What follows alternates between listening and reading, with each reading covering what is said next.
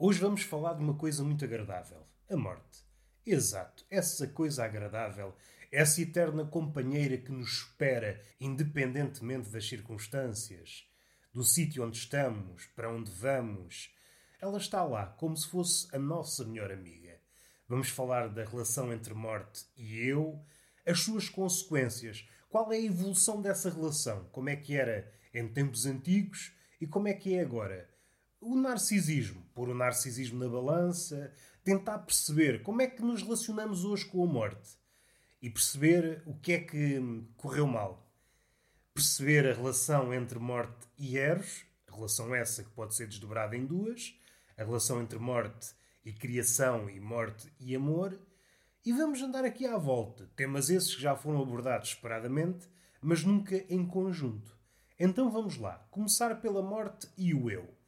A morte e o eu são eternos inimigos. Quando a morte impera, o eu desaparece. E provavelmente não é descabido relembrar que estamos no tempo de Narciso, em que o eu está insuflado, o eu está magnificado, o eu domina. Hoje em dia, o eu domina. Acho que não faltam exemplos para perceber a veracidade desta, desta frase.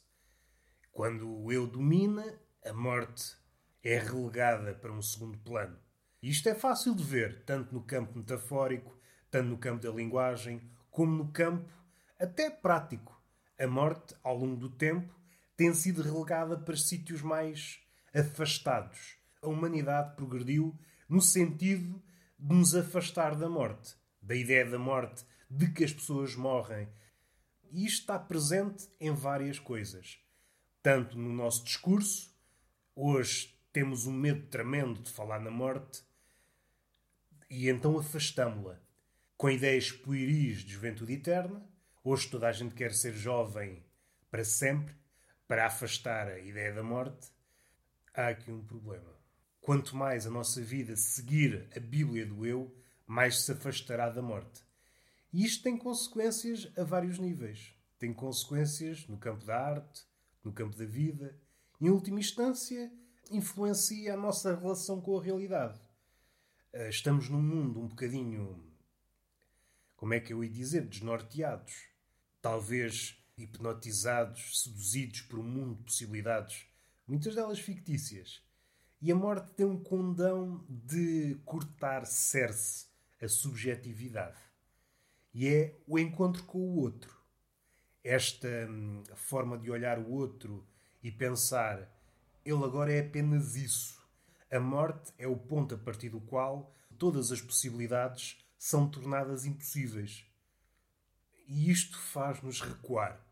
Aquela fanfarra do eu diante da morte para. A fanfarra do eu, esta pirotecnia, este alinhamento quase patológico em relação à morte, faz com que hum, estejamos, estejamos por consequência, afastados da vida. Nós só podemos conhecer a vida tendo uma relação com a morte.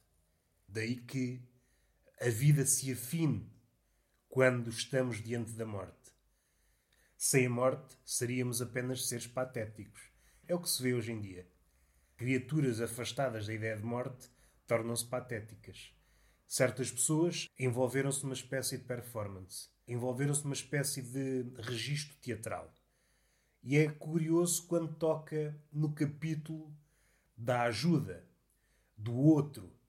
Mas o outro só pode ser conhecido através da morte. É preciso pôr a morte na equação, caso contrário, o outro não interessa. Se descartarmos a morte das nossas cogitações, todas as nossas considerações sobre o mundo são ocas, demasiado palavrosas. Todas as línguas de todas as pessoas são demasiado palavrosas e talvez o medo resida aí. Sabemos que o silêncio se aproxima de uma forma ou de outra da morte. E nós queremos afastar por todos os meios a ideia de morte.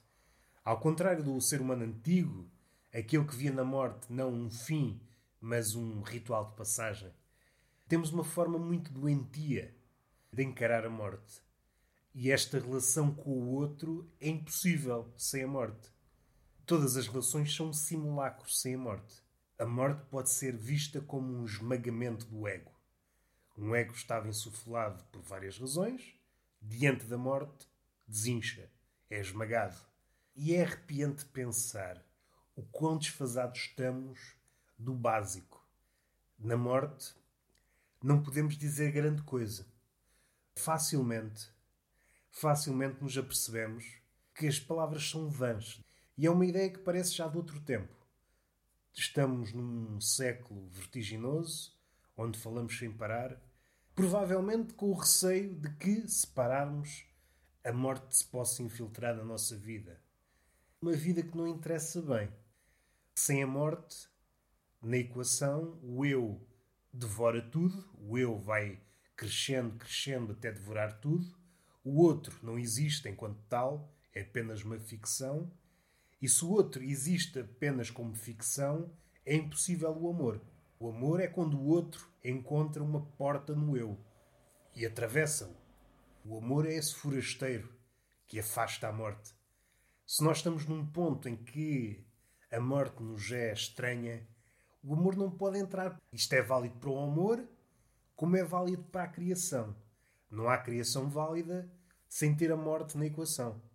Toda a arte que se faz de costas voltadas para a morte é uma arte romba, sem interesse. É espantoso perceber esta relação entre morte e eu, que define tudo, que define o amor, define a nossa relação com o outro, define a arte. Quando o eu cresce demasiado de forma a tentar engolir a morte, ainda que não consiga, mas só essa ilusão perturba tudo. O outro é esmagado, há apenas uma versão diminuta daquilo que podia ser, o amor é impossibilitado e a criação romba. Por muito que nos custe, a morte tem de entrar. Caso contrário, estaremos fadados a obter uma versão mínima do que é o mundo, do que é a verdade. E está feito. Foi o podcast possível. Beijinho na boca e palmada pedagógica numa das nádegas. Até à próxima.